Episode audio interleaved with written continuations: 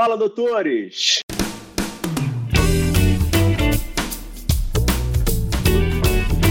Fala, doutores! Eu sou Ricardo Valente, oftalmologista aqui do Rio de Janeiro, idealizador do canal Fala Doutores, que eu venho tentando trazer aí médicos renomados que são exemplos para mim, para tentar trazer um pouquinho de luz aí para medicina que vem passando por um momento delicado e falo para todo mundo que vem sendo uma grata surpresa de tanta gente boa que a gente tem é, abrilhantando aí o nosso mercado médico. Hoje continua o pessoal brigando comigo, né? Que eu venho puxando a sardinha para o meu lado, trazendo os renomados oftalmologistas e falo sempre que é uma baita de uma honra também, porque tem muita gente boa para conversar. E hoje a gente está aqui conversando com o doutor Cristiano Cacheta, médico oftalmologista, especialista em glaucoma, rei hoje da Santa Casa de Misericórdia de São Paulo, professor da Santa Casa, está como vice-presidente do CBO, chefe do setor de glaucoma da Santa Casa, membro eleito do consultivo do, da Sociedade Brasileira de Glaucoma e está aí com muita história para contar para a gente. Vamos conhecer esse grande médico oftalmologista aí que está trilhando a, um, muita história e trazendo muito benefício para o Conselho Brasileiro de Oftalmologia. Tudo bem, Cristiano? Ricardo, obrigado pela oportunidade, meu amigo. É sempre um prazer conversar e conversar de forma aberta com você aqui, cara. É um prazer enorme. Não, legal. Te agradeço aí de antemão ao tempo. Sei que você está aí nessa correria aí de do, organização de CBO, eleição chegando e tudo mais, e fora todo o consultório, tarefas que você tem no dia a dia, família e tudo mais. Então, te agradeço aí de antemão, obrigado aí pelo teu tempo, tá? Mas vamos lá, sempre pelo começo, construindo um pouquinho o ser humano Doutor Cristiano, como é que foi tua infância, Cristiano? Como é que era acesso à família, estudo e tudo mais? Conta pra gente. Fala aí, cara, assim, é, é importante que assim, eu sou de Goiânia, família tradicionalmente de fazendeiros e meu avô era político, meu avô foi senador e tudo mais, então família tradicional de Goiânia e sempre tive essa facilidade, muita proximidade com a família e escola, primeiro e segundo grau, tudo em Goiânia, faculdade, depois vim para São Paulo, fiz minha residência na Santa Casa de São Paulo, trabalhei muito aqui e continuo na Santa Casa, onde eu comecei e construí minha vida, né? Porque na Santa Casa de São Paulo. Há quanto tempo pensei, na Santa Casa, Cristiano? Cara, tô desde 98 na Santa Casa. Legal. E é engraçado que é aquilo que eu te falei, né? Na Santa Casa eu conheci minha mulher, no prédio dos ambulatórios, eu sou oftalmo, ela é otorrino, eu no segundo andar, ela no quarto andar. Ali na Santa Casa, batizei meus dois filhos, cara, porque Santa Casa é aquela coisa que você assume aquela paixão e realmente é uma Santa Casa, e aí você não consegue sair de lá. Então você vai se imbricando, para quem conhece a Santa Casa, naqueles tijolos da Santa Casa, e ali você cria toda a sua base, cara. É uma escola muito boa, uma escola que eu tenho muito orgulho de participar. E estou lá desde 98, hoje sou professor da Santa Casa, sou, fiz toda a minha pós na Santa Casa e continuo lá como professor e hoje eu sou o atual chefe do glaucoma. Por enquanto, estamos lá seguindo nessa batalha, cara. E me diz, me diz o um negócio, como é que você tem médico na família? Como é que apareceu a medicina aí na, na tua vida como propósito? Cara, meu pai e minha mãe, nada com medicina. É, eu tenho um tio distante, um tio avô que era oftalmologista, ainda era oftalmologista uhum. das antigas, fez na Inglaterra, fez oftalmo e otorrino, então era a minha grande inspiração. E morava no interior de Minas Gerais, onde eu tenho dois primos também oftalmologistas. E, cara, e, e, via no meu tio aquela figura de um médico, de um cara diferenciado, onde todo mundo valorizava a figura de um médico, né? Principalmente, uhum. morava numa capital que é Goiânia, mas quando você vai para o interior, na cidade onde a gente tem fazenda, a figura do médico era muito respeitada lá atrás, né? E é isso que a gente tem que buscar muito hoje, trazer de novo a valorização para a nossa classe, que é tão importante, uhum. né? Então, isso era aquele cara onde você se espelhava. Você se espelhava em ser um médico, se espelhava em ser um médico oftalmologista tão, tão diferente de tantos outros, né? E aí, cara, surgiu uma paixão natural. Entrei uhum. na faculdade, fiz monitoria de todas as áreas, fiz muito tempo de UTI, muito tempo de cardiologia, mas a oftalmo sempre ficava ali. E aí, quando virei monitor de oftalmo, puta, a paixão pegou, e era uma área que associava muito a parte clínica, a parte cirúrgica, que é o que diverte a gente, né? Você conseguir entregar de forma rápida um resultado para o paciente. Então, a paixão pelo oftalmo começou com o tio e segue até hoje. E me diz um negócio, eu, eu falei que no, até no, no início do canal, falei com a, com a Luciane Barbosa, né? E ela falando que na época dela de Goiânia, é, o pessoal todo queria ficar aí e ela inventou de ir para São Paulo. Como é que foi essa decisão aí de, de migrar para São Paulo? De onde veio isso? Cara, vamos, vamos brincar assim, né? É, Goiânia era e é um paraíso. E Goiânia, na minha época, uma única faculdade de medicina. Você que faz medicina numa cidade que era uma capital, mas uma cidade onde uhum. você era conhecido porque você tinha um, um, núcleo social, um núcleo acadêmico, tudo isso. Uma cidade fantástica, uma capital promissora e tudo mais. Mas aí sempre vem aquela inquietação, né? Puxa, aqui eu sou o Cristiano, que é filho de Fulano, que é neto de Ciclano, e toda a questão da pós-graduação né? E quando eu prestei prova na residência da Santa Casa, eu passei em outros locais também, uhum. mas uhum. falei, cara, é uma oportunidade muito boa de vir para São Paulo, de fazer e viver novos ares. Foi muito legal chegar aqui sem nome, sem pai nem mãe, vamos brincar assim, né? E construir legal. a minha história com os meus passos, porque mesmo em Goiânia, como eu não tinha ninguém próximo de mim médico, eu fui construindo minha, a minha história e tudo que eu fiz durante com o que eu fazia. E aqui na Santa Casa, cara, eu fui muito bem recebido e me deram espaço, me, me deram a oportunidade de, de trabalhar, de discutir, conhecer pessoas fantásticas. Um cara que foi muito importante na minha vida, um ex-chefe da Santa Casa, o professor Geraldo Vicente de Almeida, que era um dos caras que foi presidente do CBO e, e é um cara com uma característica que eu associava muito ao meu avô. Sabe uhum. aquele cara que sempre desafiava você? Eu acho que o cara do interior, assim, ele mostra que ele gosta de você, não passando a mão na sua cabeça, mas desafiando você. Fala assim, ó, Ricardo, uhum. uhum. quero ver até onde você vai, cara. Quero ver o que, que você responde. E isso, para mim, que vinha do interior, era legal. E eu vi alguns colegas aqui de São Paulo, que pô, o cara te, te aperta ali. Eu falo, tudo uhum. bem, cara, mas ele vai apertar e eu vou eu vou responder, ou não, quando eu não souber responder, eu tenho que pedir, ó, peraí que eu vou estudar mais.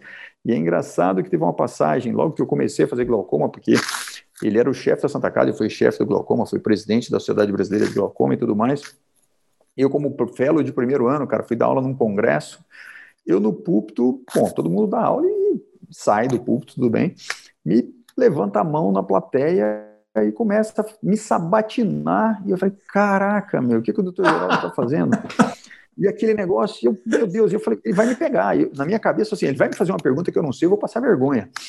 E aí eu fui duas, três perguntas, assim, ó, e aí de repente a gente começou a, a, bater papo sobre um caso que ele criou, baseado na minha aula.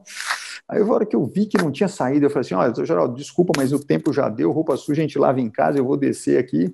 E a hora que eu desci e sentei do lado dele, que eu estava na plateia, junto com ele, fellow dele tudo, ele falou assim, dessa vez eu não te peguei, mas eu vou te pegar. Então, cara, é, era aquela motivação a mais, né? Aquele, aquele jeito de, de ter o carinho com você, te desafiando a produzir algo mais, a, a entregar algo mais, mas de uma forma muito delicada. É um cara que eu admiro muito, assim como Ralph Cohen, assim como Carmo Mandia, Maurício Della Paulera, Niro Casahara, que a equipe do Glaucoma da Santa Casa são os caras que eu me inspiro muito nessa questão. São, são médicos com M maiúsculo, são seres humanos, né? Que eu acho que a gente precisa ter muito dentro da medicina e tantos outros no glaucoma que eu admiro pra caramba. A escolha do, do glaucoma veio muito por essa influência, pela força veio, da Santa Casa? Cara, pela força da Santa Casa e pelo que representava aquele triunvirato ali dentro da Santa Casa, Mandia, Geraldo, Ralph, dentro do departamento, né? Assim, de, de fazer, de entregar dos caras te mostrarem conhecimento de uma forma muito fraterna. Então, os caras te uhum. abraçavam uhum. mesmo. E isso é muito legal, cara. É o que a gente tem que buscar, né? E às vezes a gente tem que mostrar para os alunos que a gente tem que nem tudo são flores. A gente tem dificuldades, Sim. mas a gente tem que superar, né? Tem que trabalhar bastante nisso. E você pegou uma fase boa, de Santa Casa. A Santa Casa, é, infelizmente, é, tem uns momentos, é, até por causa dessa crise que a gente vem tendo aí, né? Como dentro de todas as Santas Casas pelo Brasil, né? De verba e tudo mais. Você pegou um, um tempo de volume cirúrgico bom, ruim? Como é que Cara, foi? peguei um volume fantástico. tá? Eu peguei o volume, o começo dos mutirões de catarata, eu peguei um trabalho muito grande, então eu tinha muito isso. Mas sabe uma coisa que é importante a gente dizer, cara? Qualquer hospital público de São Paulo ou do Brasil, você vai ter momentos bons e ruins, porque Sim. a saúde nacional ela passa por esses altos e baixos, assim como acontece em todo lugar. Só que vamos parar e pensar um pouquinho, Ricardo. Será que a gente não é muito mal acostumado com essa questão de volume? E é o que eu converso com todo mundo, porque é, os médicos brasileiros, a gente faz um volume de cirurgia gigantesco, cara. Você, como eu, a gente tem contatos internacionais. Quando você pega as matrizes de competência de ensino de qualquer país do mundo, ninguém bate a gente. Então uhum. a gente está mal acostumado. Talvez, eu não sei quanto tempo você se formou, eu comecei oftalmo em 99, não sei você, mas a gente uhum. tinha uma, um, um, volume cirúrgico gigantesco. E o que eu sempre falo para os residentes agora e para os fellows é assim: não adianta só ter volume. A gente tem que ter aquele paciente, cuidar bem daquele paciente e aprender muito com ele. É lógico que você desenvolver uma habilidade, quanto mais você faz, você, você consegue melhor. Mas se você parar e entender o sistema e aproveitar do sistema, porque agora, poxa, nós estamos vivendo uma pandemia uma coisa absurda que mudou tudo, ninguém entendeu nada, ninguém conseguia controlar nada. Você tendo que remanejar todo um ambulatório de um hospital terciário em São Paulo, uhum. é, é, é, é uma máquina, é uma engrenagem muito grande. Então, a gente ficou parado alguns meses ali, tendo que remarcar paciente, e aquela engrenagem é muito grande. E a gente uhum. vê que esse paciente, ele precisa daquilo ali. E esse paciente está voltando, está retomando. Então, assim, a gente está voltando a realizar as cirurgias, a gente está fazendo tudo isso, mas o que a gente tem que pôr na cabeça do aluno é que, nesse momento, é difícil para todo mundo. Mas será que eu estou levando o outro lado, além da prática, a teoria, como deveria levar? Será que eu estou me dedicando àquele paciente que seja ele pouco naquele momento, como eu poderia me dedicar? E todos nós, e a gente vê, é, quando tem muito paciente, o residente reclama. Quando tem pouco paciente, o residente reclama. Então, será que aquele meio termo de como é que a gente vai equilibrar o ensino? E isso a gente tem desenvolvido bastante, a gente tem estudado bastante dentro do CBO, a gente está soltando agora uma matriz de competência da oftalmologia baseada na, nas, nas, organizações internacionais, baseada nas discussões de trabalho com a Comissão Nacional de Residência Médica, a auxiliadora, uma equipe fantástica ali com a Vilma Leles Barbosa, o professor Milton Ruiz, um pessoal mais jovem que trabalha muito com a gente da parte nova da oftalmologia, que tem uns caras fantásticos, meu amigo. Você, se você for, for querer esgotar os caras fantásticos que a gente tem na oftalmologia, você vai ter programa aqui para muitos anos com a galera nova, tá? Porque assim, Verdade. tem muita gente melhor que a gente. E Verdade. com a cabeça diferente, cara. Então é muito interessante essa, essa interlocução e trazer o, a Comissão Nacional de Residência Médica e apresentar para ela o que é oftalmologia porque a gente vê bastante um desconhecimento dentro da subespecialidade, né? A gente fica muito subespecialista. Quando a gente debate isso com os educadores e com os gestores Sim, médicos, eles, eles não têm a nossa realidade, assim como talvez a gente não tenha a realidade de uma vascular, uma realidade de, um, de uma outra subespecialidade, né? Então, a criação dessa matriz de competência agora, ela trouxe uma, está trazendo para a gente uma bagagem de estruturação muito boa em função disso. A gente já tem isso, mas ela precisa ser aprimorada, porque a gente mudou a forma de ensinar, mudou a forma de aprender, mudou como você entrega o conhecimento. Isso que a gente está fazendo aqui agora, pensa nisso há dois anos, três anos atrás, se teria sim, essa facilidade tão grande, né? Então, de todo esse, é, esse momento difícil, a gente trouxe lições muito grandes em função disso, e isso encurtou muito espaço, dificultou muito da realidade, mas a gente consegue trabalhar de uma forma bem mais inteligente agora, né? A gente trabalhar a informação. E eu acho que, que o que sobrou de tudo isso é como é que eu vou trabalhar essa informação? Como é que eu vou entregar essa informação? Isso é, é uma coisa que a gente tem que analisar e aproveitar muito como resultado de tudo isso que a gente viveu, né? Me diz um negócio, eu, eu, eu, comecei em 2006, né, oftalmo lá no, no fundão aqui na FRJ, e meu foco era, putz, totalmente fazer cirurgia de catarata, operar o máximo possível. E a pergunta que eu te faço é: o teu foco era esse durante a residência e você foi ganhando essa maturidade hoje, obviamente Posso... construída, ou, ou, ou, não? Já teve já uma, uma oftalmo já mais direcionada, orientada e holística, vamos colocar assim. Amigão, é, pensa numa coisa, num R1 que fez a sua primeira FEC, que eu nem sei se você começou fazendo FEC. Comecei, em, comecei. Em 4 de agosto de 1999. Eu lembro até a data que eu comecei. Ó, ontem fez, aí tem que calcular os anos, mas fez aniversário da minha primeira FEC. Uhum. E eu peguei uma campanha, um mutirão de catarata em São Paulo, onde todos nós residentes de primeiro ano a Santa Casa, na época eram 14 residentes, e a gente tinha uma, uma habilidade cirúrgica no pterígio por conta do volume e tudo isso, e nós pegamos uma safra muito boa, porque aquele ano já era um ano inteiro de catarata. Então, na Santa Casa, nós temos cinco, tínhamos cinco salas cirúrgicas na minha época só para uhum. catarata, funcionando o dia inteiro. E se você ainda conquistasse a enfermeira-chefe, ela deixava funcionar até um pouquinho mais à noite, né? Uhum. Então a gente cansava de trabalhar naquela condição, de trabalhar, que eu brinco com você no sentido seguinte: a moça que ia limpar o centro cirúrgico, fazer o terminal na sala, cara, a gente ajudava pra caramba ela. E o acordo dos R1s com o R2 e sucessivo R3 e Fellows era assim: olha, se eu agilizar o centro cirúrgico, sobra para mim. Eu comecei a operar catarata com Universal 1, né? Coisa que você uhum. nunca viu na vida, onde tinha um surgery no negócio. E eu terminei o meu R1 com 54 FECs. Olha que Legal. loucura isso. Então, num período curto, de agosto uhum. a dezembro, você fazer 54 cirurgias como R1 mas olha, para fazer isso, passei muito pano de chão na sala cirúrgica, porque a gente negociava com a enfermeira, falava, não, a gente agiliza a troca, a gente agiliza tudo, e a Santa Casa tinha uma coisa muito legal. Então a gente fazia toda aquela parte, como todo residente, o que eu mais queria era operar. O que eu mais queria era uhum. fazer isso, era trocar, era entender. E tive uma oportunidade muito boa, que eu tive pessoas acima de mim, como fellow, como residente acima, que eram muito capazes nisso, né? E isso foi uma geração muito boa. E a maturidade vem com o tempo, porque é igual agora, quando eu estou na preceptoria da cirurgia, eu brinco muito com, com, com o residente, ele fala assim, olha, agora está na hora de você oxigenar seu cérebro, você está tão tenso, tão focado que você não está nem respirando.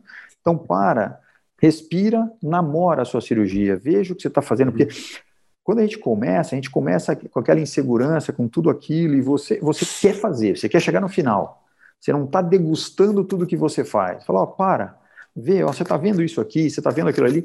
Isso veio muito da, da maturidade que, que o Geraldo mostrava para a gente numa biomicroscopia.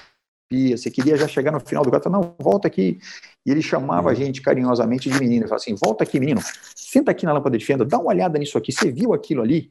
Sabe aquele negócio de você namorar o seu exame, namorar a sua cirurgia, você desfrutar aquilo. Então, é lógico que a maturidade que a gente vai adquirindo é, é, com o tempo, né? Não, não dá, mas todos nós somos ávidos por querer operar, né? Na nossa especialidade, e é muito legal isso, cara. E o, o tempo de Santa Casa que você conheceu a tua esposa, vocês já organizaram para casar? Como é que era o lado financeiro desse, cara, desse conflito aí, esse início de carreira, como é que, como é que foi construído? Sabe aquela brincadeira assim, puta, eu quero brincar de ser gente grande? É, eu lembro que quando eu saí de casa, eu falei assim, pai, beleza, vai lá, paga para mim, sei lá, dois, três aluguéis e eu vou me virar. Ele olhou para mim e falou assim, tá bom, vou, vou ver até onde você vai, tá? Então foi mais ou menos aquele negócio. Ele pagou para mim é, os aluguéis de janeiro, fevereiro e março e ali você tinha dedicação exclusiva, mas como qualquer residente da minha época, trabalhava em ambulância à noite, trabalhava em pronto-socorro à noite, dava plantão final de semana inteiro, porque eu estava naquela brincadeira de querer provar que eu dava conta, sabe? Aquele negócio de, do desafio de fazer tudo isso e vai, e vamos embora, vamos, vamos, vamos trabalhar nisso e vamos. E aí, cara, deu certo, deu certo porque eu aprendi um outro valor, porque eu aprendi, cara, que se eu não pagasse a conta de luz da minha casa aqui, eu não ia ter uhum. luz. Se eu não fizesse a compra no supermercado, não ia ter. É, porque quando a gente mora dentro de casa o tempo inteiro, você abre a geladeira e pega o que tem. Você só reclama porque não tem aquilo. Essa maturidade de você morar fora, de você depender de você, e uma outra coisa muito importante, de você ter e contar com o amigo, com aquele irmão que você cria dentro da residência. Eu tenho uma, uma, um grupo de colegas, dentro dos meus 13 colegas, que a gente virou uma família. Tá? E, e assim, a gente tem Legal. um grupo de. É tão, é tão louco que a gente tem aquela coisa tão narcisista que o nosso grupo de WhatsApp. Os 14, Cristiano, vocês, conseguem, vocês conseguiram manter e ter bom relacionamento? Não é comum. Cada um, cada um num canto do país. O nosso uhum. grupo de WhatsApp, ele chama Melhor Turma de Oftalmo da uhum. Santa Casa. Então, assim, você viu que os, que os negros são prepotentes, né? Mas é uma galera legal. Tem um colega, um amigo de Goiânia, que eu não conheci em Goiânia, conheci aqui. Hoje está nos Estados Unidos, está na Califórnia. Tenho colegas que estão no interior da Bahia, tenho colegas que estão no Mato Grosso, da minha turma de residência, tem um colega que está em Rondônia. Então, assim, e a gente conversa muito no WhatsApp, a gente troca muito nisso, então isso facilitou bastante. E a gente sempre tem, no final do ano, o Natal da nossa turma. Então, não é infrequente pessoas que estão fora vir para cá para a gente fazer isso. Então, ali dentro, cara, você cria uma família, porque todo mundo acaba, de certa forma, vindo sem pai nem mãe para essa construção, né? Se você fez uhum. uma pós fora da sua casa, e é esse cara que se, putz, se eu tive algum problema, não adianta eu ligar para meu pai, minha mãe que está em Goiânia, eu vou ter que ligar uhum. para aquele, aquele amigo, aquele brother que está aqui do lado, e falar assim, ó, oh, cara, estou precisando de ajuda, me leva ali, faz isso. Então você cria isso. Isso é uma autoridade muito boa, cara. Então, assim, e foi a primeira vez que você saiu de casa? Quando você foi para a Santa Casa? É, e aí, e aí você vai, cara, e, e você aprende muito, você amadurece muito, cara. Porque até então, se você não vive isso, você não. Você, é lógico que isso não é condição sine qua non para você aprender as coisas, mas é muito sim, legal sim, você sim, descobrir que, que, que, que, é diferente, né?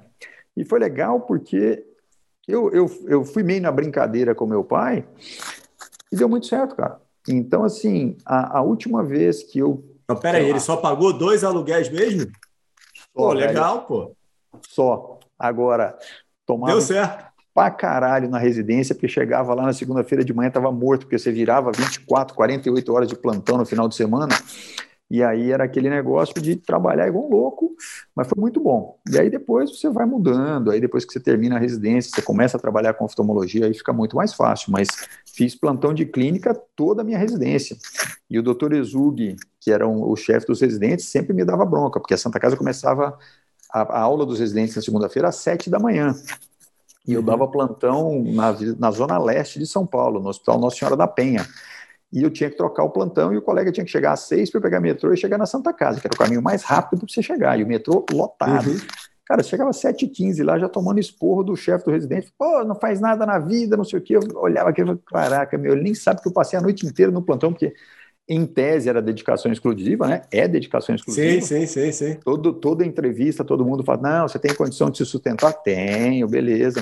E era aquele negócio, cara. Mas era, foi, puta, foi delicioso. Foi delicioso depois de formado, já trabalhar com a profissão de médico e me tornar oftalmologista. Então, assim, vamos brincar que a última vez que eu vi dinheiro do meu pai foi em 1999, março de 99. Então, cara, é, é, muito gratificante, cara. Essa troca é muito legal. E dois pontos, uma volta. É, durante a faculdade, teve alguma dúvida com a escolha de oftalmo? Não. Já teve. O teu tio já te influenciou tanto mesmo a ponto de Nenhuma, cara. Eu tinha, eu tinha uma, uma certeza que eu ia voltar para trás. E eu brincava, ia voltar para Goiânia para fazer oftalmo em Goiânia, ia me, toda a minha formação, tudo, ou para o interior de, de Minas, Uberaba, onde, onde meu tio tinha o hospital, tinha tudo lá. E essa certeza foi caiu por terra, porque eu fui ficando, fui ficando aqui, é, entrei em 98, conheci, fui casar em 2005, mas naquela brincadeira assim, a minha esposa falou assim, ó, ano que vem eu caso, com ou sem você. Então, foi aquele que pressionaram. Cara, mas e, como? Eu tô e, novo. E você morava sozinho, Cristiano, quando, quando você foi para aí? No primeiro ano, morava com, sozinho. Morava com alguns desses 14 aí.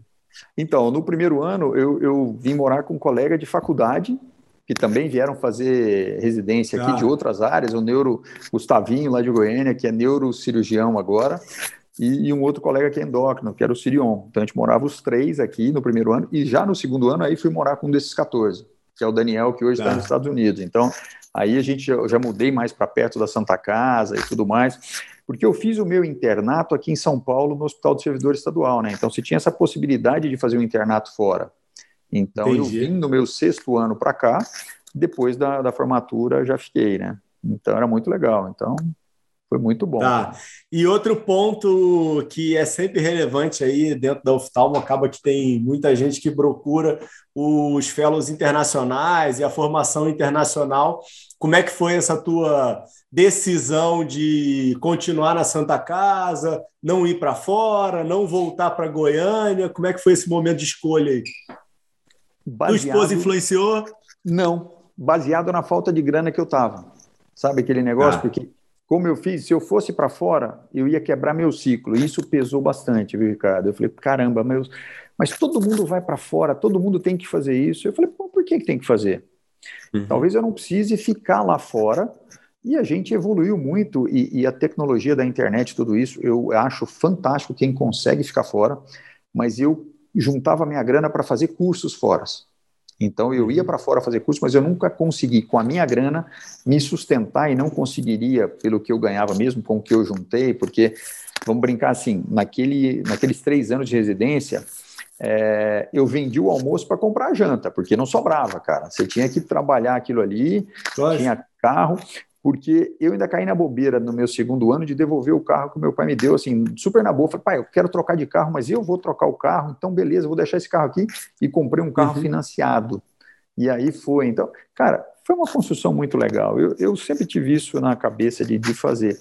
E essa decisão foi muito difícil para mim, assim, putz, será que eu não estou sendo radical demais? Puta, é só trocar. Falar, pai, puta, me sustenta mais dois anos fora, faz isso, não sei o quê. Mas hoje eu não, não me arrependo, não. Eu, eu tive uma formação boa, consegui fazer cursos fora, consegui trabalhar isso, não ficar um período grande.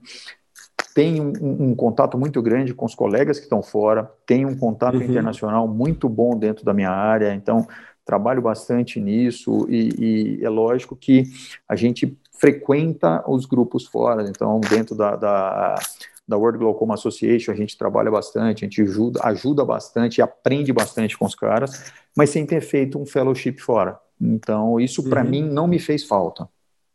Tá, legal. E a ideia do mestrado? Influência de alguém ou como é que Puta, porquê, o porquê do mestrado? O Geraldo chegou para mim e falou assim: ó, tem um grupo da medicina molecular que está precisando de gente para fazer pós-graduação na medicina molecular. Eu falei, como é que é? Medicina molecular? É, isso aí. Ó, a gente faz glaucoma, os caras estão com um negócio lá, vamos lá, vamos fazer mestrado, doutorado, tudo nessa linha aqui, na medicina molecular. Eu falei, olha, tudo bem, manda quem pode, obedece quem tem juízo, né? Bati na porta da medicina molecular, na época, é, eu, o Maurício Pauleri e o Niro Casarrara entramos na pós junto, e, eles mais velhos que eu, eles meu professor, meus professores na época, né? E eu falei, bom, vamos lá, vamos lá. ia para o laboratório, fazer, mexer. Tinha bolsa ou não, Cristiano? Tinha bolsa, tinha bolsa, tinha bolsa. Menos mal. Menos mal, é. Porque, assim, a, a, a, minha pós foi em medicina molecular e glaucoma. Então, eu tinha que fazer sequenciamento de DNA, avaliar mutações genéticas, fazer tudo aquilo. E chegava ali, cara, eu era o mais novo do, do, do grupo que estava ali mexendo com aquilo, né? E dentro da Santa Casa, o Departamento de Medicina Molecular, é, o prédio da Santa Casa é um prédio muito antigo, tem, tem uma escadaria e tem um, um, um, mobiliário muito bonito e de madeiras nobres, não sei o quê. Então eu fiquei preso algumas vezes no laboratório de medicina molecular à noite trabalhando e a gente morria de medo porque aquela escada à noite tinha uma dilatação, você tinha a nítida impressão que aquela freira da Santa Casa, que era a lenda da Santa Casa, estava chegando para te visitar ali à noite, cara. Então, assim, aquilo era muito legal. E foi muito bom, porque eu, a minha orientadora, a Mônica Barbosa, hoje está na Unicamp, é fantástica. Ela é esposa de um grande cara da, da, da glaucomatologia, que é o Zé Paulo Vasconcelos. Eles estão hoje na Unicamp. Uhum. E a Mônica foi minha orientadora e a pessoa que ensinou a gente a a aprender medicina molecular, a aprender genética, aprender tudo aquilo e trabalhar em função daquilo. Então, a gente fez um, um, um grupo de pesquisa muito legal, trabalhou bastante, a gente ainda tem trabalhos multicêntricos internacionais nessa linha. Hoje eu não mexo, não lido tanto na medicina molecular quanto era na outra época, mas a gente ainda tem trabalhos com glaucoma congênito, protocolos, algumas coisas rodando dentro da Santa Casa e com os grupos multicêntricos nessa linha. Foi um aprendizado muito grande, né? Mas, como diz o outro, a gente já sofreu bastante ali. Então, mas é, é eu ia te perguntar até, eu, te, eu ia te perguntar até isso. Você tinha continuado nessa pegada, porque acaba que hoje em dia está sendo uma área bem promissora, né? No glaucoma especificamente, né? Aparecendo é muito estudo nisso. Tem muito estudo nisso, a gente tem os trabalhos, mas eu vou te, eu vou te dizer assim: minha outra paixão hoje, cara, recentemente está sendo você estudar sistema de saúde. Você trabalhar com base de dados, você entender o que está acontecendo. A medicina molecular é fantástica. Você vai mudar o mundo, vai mudar a história da medicina com essa condição. Uhum. Mas a gente, com essa condição, eu, a minha história no glaucoma foi, foi evoluindo pelo Geraldo, pelo Ralph, por tudo isso. E aí você vê o, o quanto é importante esse cara na minha construção. E aí, num belo congresso em Belo Horizonte, ele vira para mim e fala assim: Olha, o Vital Paulino vai te convidar para uma coisa e se aceita, depois a gente resolve. Falei, tá bom. Aí, no meio do congresso, o Vital falou assim: Ó, oh, Cacheta, eu vou ser presidente da Sociedade Brasileira de Glaucoma, eu quero você comigo na tesouraria. Eu falei, como é que é? Beleza, isso em 2011. Falei, tá bom, né? Vamos lá. Aí entrei na tesouraria da SBG com o Vital. O Francisco Lima era vice-presidente. No meu primeiro ano de tesouraria, o Francisco chegou em mim e falou assim: Cara, porra, não te conhecia, mas você está fazendo um trabalho legal, eu quero que você fique como tesoureiro comigo na próxima gestão, aí repetir a gestão com o Francisco e construímos uma história muito legal dentro do glaucoma. Então, eu fiquei de 2011 a 2013 com o Vital, 2013 e 2015. Em 2015, o Homero me chama para. me liga um dia à noite e fala assim: Cacheta, Homero Guzmão de Almeida, de Belo Horizonte, quero que você venha comigo para a diretoria do CBO. Eu falei, o quê? Cara, para, devagar com a dor com o Santa de Barra. Não, não, estou te dando uma oportunidade, não sei o quê. Eu falei, doutor Romero, cara, era uma segunda-feira à noite. Eu falei assim, olha, tem que pensar. Ele, o quê? Como assim, cara? Estou te fazendo um convite, você tem que pensar. Eu falei, doutor Romero, lógico que eu tenho que pensar, porque você vai acabar com a minha vida. Minha mulher vai me matar. Ele virou e falou assim, mas peraí. Aí eu falei, doutor Romero, o senhor sabe o tanto que eu sou crítico, o tanto que eu brigo dentro da SBG, o tanto que eu quero as coisas, que eu, que eu, que eu critico as coisas que eu acho errada, eu dou minha cara a tapa, eu tenho minha opinião, você vai me levar para o CBO, não sei, não sei se eu estou preparado, não sei o quê. Aí, na conversa foi, não sei o quê, eu evoluí a conversa, e ele virou e falou assim, não, puta, eu virei para ele e falei assim, ó, eu já estou lisonjeado pelo convite. Se o senhor tiver pressa, uhum. Ok, chama outro, né? Falei, não, eu te convidei, né? Agora eu te espero. Você me responde amanhã. Eu falei, puxa, não sei.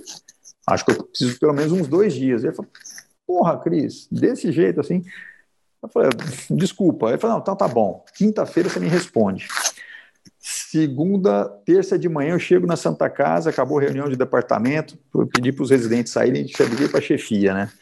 Que estava ali no Glaucom, falei, moçada, tenho uma pergunta para vocês e eu já tenho a minha resposta, só quero escutar vocês. Recebi um telefonema ontem, contei a história, todo mundo falou assim, você tá louco, você do jeito que você é, você vai arrumar encrenca pra caramba, você vai chegar lá e vai, vai brigar com todo mundo, não sei o quê. Ah, beleza. Aí liguei pro Geraldão, cara. Falei, Geraldo, tá assim, assado. Aí ele falou assim, aceita. Eu falei, pô, doutor Geraldo, mas eu sou sempre crítico, eu acho que o CBO é um clube, um clube de fechado, não sei o quê, porque eu achava isso é, defende muito isso. Ele falou assim: não, cara, CBO precisa de nego que nem você. Você vai lá, você vai brigar, se achar que tá errado, briga. Se você não consertar, em briga. Se for uma coisa que você não acredita, sai, pede para sair.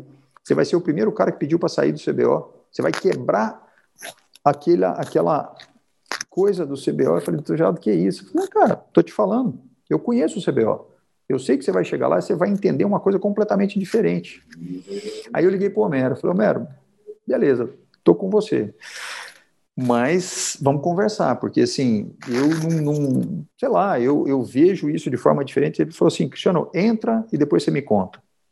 Cara, tudo aquilo que a gente olha do lado de fora e essa pressa que a gente tem para para mudar as coisas, fala assim, cara, o CBO faz coisa pra caramba. O CBO é uma instituição onde os caras estão ali, ninguém ganha nada para estar no CBO, Ricardo. Não existe salário, não existe nada. O que, você, o que eu ganho muito é bronca da minha esposa, porque assim, puxa, essa semana agora eu tinha tinha reunião no ministério que era para ter sido terça-feira passada, cancelei o consultório, cancelaram a reunião na segunda, troca tudo, aí passaram para essa semana, que era para ser hoje, aí, como você está vendo, não teve a reunião, por isso que eu estou aqui com você. Já jogaram para terça-feira que vem, que eu cancelei a agenda de novo. Então, você muda a agenda de consultório, você muda a agenda de buscar filho na escola, de mudar tudo aquilo, você não tem remuneração nenhuma, mas é uma coisa que é muito importante, cara. Você entender como funciona aquilo ali, você não entende como funciona aquilo ali se você não vivenciar aquilo. Tá? E você tem que respeitar muito a história desses caras que fizeram tudo isso, porque são caras que se dedicam em prol de uma classe. E é aquela condição. O que eu ganho com isso? Cara, eu ganho muito. Eu ganho muito porque é um local onde você consegue dialogar, e eu estou indo no Ministério para dialogar uma questão de política pública na área de oftalmologia para a população e para os oftalmologistas. Então, é o local onde você consegue propor baseado em toda a história que a gente tem. Eu já tinha uma história de Brasília com a SBG, porque a gente participa de muito nos famosos GTs de trabalho, são os grupos de trabalho do Ministério da Saúde. E dentro do glaucoma você tem a dispensação de colírio, você tem protocolos de PCDT, tem um monte de coisa. Então, pela SBG, eu sempre fui lá dentro fazer tudo isso. E você tem que construir aquilo. E foi muito legal que ao longo desse tempo você vai conhecendo as pessoas da tripartite, que é do CONAS, do CONASEM, de tudo isso, uhum, uhum, os bastidores. Que tem muita gente boa no ministério, cara, disposta a trabalhar com essa condição. E os caras te escutam. E uma das coisas mais importantes que eu escutei numa reunião em 2016 para 2017, no meio de uma reunião da tripartite, uma das diretoras vira e fala assim: Olha, agora eu entendo o que vocês sempre falavam e eu não acreditava. Vocês não estão aqui para só defender classe, vocês estão aqui para construir algo. E as conversas mudam, Ricardo. A conversa muda, o pessoal te olha diferente, você entrega coisa diferente. É, a gente tem material de produção dentro daquelas questões que a gente fala que são os fóruns de saúde ocular que a gente faz em Brasília, a gente está no uhum, sexto uhum, uhum. fórum, vamos para o sétimo logo daqui a pouco. Esse material ele é utilizado pelo Ministério da Saúde, pelas estruturas de, ali de dentro, para criar a política de saúde em oftalmologia. Então, é aí que você consegue entender que você pode fazer algo diferente, que você pode fazer coisa diferente. Agora, tem um tempo, né? tem um time, porque se você não conseguir virar aquilo, você tem que mudar a, a, o approach, pensar naquilo, porque é muito difícil. Você tem que entender como é que funciona aquele sistema. E é um sistema muito complexo. É um sistema que você, para mexer em centavos, em, em um real dentro de um orçamento, você vai fazer isso numa capilaridade. Se eu te falar assim, quando você analisa o banco de dados do SUS, a oftalmologia entregou no ano de 2019 9 milhões e 600 mil consultas. Uhum. Então, se você fizer uma escala exponencial só de consulta, qualquer um real que você mexa, você vai mexer uhum. numa infraestrutura grande. É lógico que eu estou falando de uma máquina dentro do ministério que você falar de 500 milhões, 600 milhões, 1 bilhão de reais, é um dinheiro que está dentro do orçamento. Só que você tem que entender isso. Nós conseguimos em 2017 um aumento da tabela SUS para oftalmologia, tá? na gestão do Homero. Mas muita gente fala, ah, mas isso não é nada, isso não virou nada. Gente, a gente sabe que, que, que a remuneração é pequena e a gente tem que brigar por isso. Mas a oftalmologia foi a única especialidade que conseguiu um aumento na tabela SUS. Por quê? Por trabalho sério, por trabalho analisando o banco de dados. O que eu ganhei, o que eu aprendi, que você tem que analisar o banco de dados do DataSUS, que é um banco público, você tem que analisar o banco de dados das operadoras de saúde que estão dispostas na ANS, tem um delay de tudo isso, mas se você não trabalhar com essa inteligência de análise de dados, você não consegue chegar lá e trocar com eles. Se você chegar numa reunião da tripartite sem saber o que, que significa tripartite, o que, que é o papel de cada um uhum. daquele, daquelas pessoas ali, os caras não vão te dar valor. Os caras não vão falar, peraí, mas você está falando do quê? Você só quer aumentar? Não, não, não quero aumentar. Eu quero mostrar para você que a oftalmologia é uma subespecialidade onde eu consigo, de maneira estruturada e organizada, se você me der a retaguarda, eu vou ter uma resolutibilidade ou um desfecho positivo em mais de 85% uhum. dos casos. Que especialidade te faz isso? Os caras não sabem. E aí você chega ali, prova por A mais B, com base de dados, nos dados que eles têm dentro do SUS, com DataSUS, com Tabinet, assim, olha, tudo bem, aqueles outros 15%, você vai cair na atenção secundária e na atenção terciária. Se você me der a, a maneira de eu gerir uma rede de referência e contra-referência, eu consigo te entregar um resultado e sai muito mais barato para você.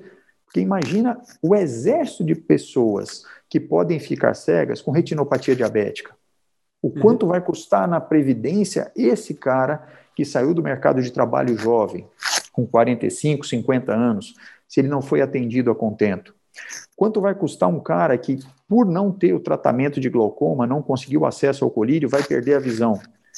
Pensa na questão e no cálculo previdenciário desse cara.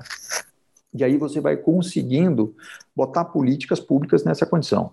Em 2017, nós demos a entrada na, na, com a ajuda do, do, senador Ronaldo Caiado, do meu estado, que hoje é governador, e aí sim você precisa do lobby político, do lobby político de contatos. Então, o Caiado já era amigo de família, uh, o professor Marcos Ávila tem contatos muito importantes dentro de Brasília, vários outros presidentes do CBO têm contatos, mas não adianta o contato se você não tiver proposta se você não tiver proposta organizada. Então, com o uhum. Caiado, a gente conseguiu dar entrada num planejamento que a gente chamou de CEDIB, num projeto de lei, que é a criação de centros integrados de diabetes. Então, o CBO trouxe para dentro de uma reunião a vascular, a endócrino, a nefro, a associação de pacientes, nós criamos uma comissão, fomos a Brasília, pedimos uma audiência pública, apresentamos o projeto, já tudo acordado com o senador à época, Ronaldo Caiado, e o uhum. projeto virou, virou um projeto de lei que está tramitando. Então, agora, recentemente, a gente fez uma nova audiência pública dentro das várias que a gente fez, para chamar a atenção sobre o modelo de remuneração chamado capitation, mostrando para os deputados e senadores o que, que acontece. Publicamos vários encartes distribuindo para todos os 513 deputados, para todos os senadores, o que, que acontece, como é que é essa forma de remuneração, como é que é a forma de atuação, a gente, para isso, você precisa criar a coisa não midiática, mas a coisa para trazer consistência. Então, eu lancei, junto com o Benício, com a autorização do Benício, um abaixo assinado para que os oftalmologistas assinassem em relação ao Capitation. Nós conseguimos mais de 14 mil assinaturas, pegamos um livro, imprimimos tudo, vamos lá. Então, essa representação simbólica de você estar tá presente aonde você consegue legislar em função disso é muito importante. É lógico que a gente não consegue um toque de mágica. Não Sim. existe, Ricardo, aquela condição de você chegar e falar assim, cara, eu vou resolver o problema do mundo com a minha varinha de condão. Esquece. Isso é ilusão. Isso é ilusão você querer prometer o que você sabe que não vai acontecer. Então, se você souber e tiver consciência de como as coisas acontecem, você vai ter um respaldo muito maior. Você não vai enganar ninguém, porque muitas vezes você vende ideias. Você ser uhum. vendedor de ideias é muito fácil. Então é você entregar ouro de tolo. Agora você chegar e falar assim, Ricardo, eu vou te mostrar aqui por que, que o projeto que a gente está colocando ali, que a gente está debatendo, esse projeto que eu vou debater agora na semana que vem na Secretaria de Saúde, ele vem desde a gestão do Homero. Homero foi 2015 a 2017, e a gente vem debatendo e ele está andando.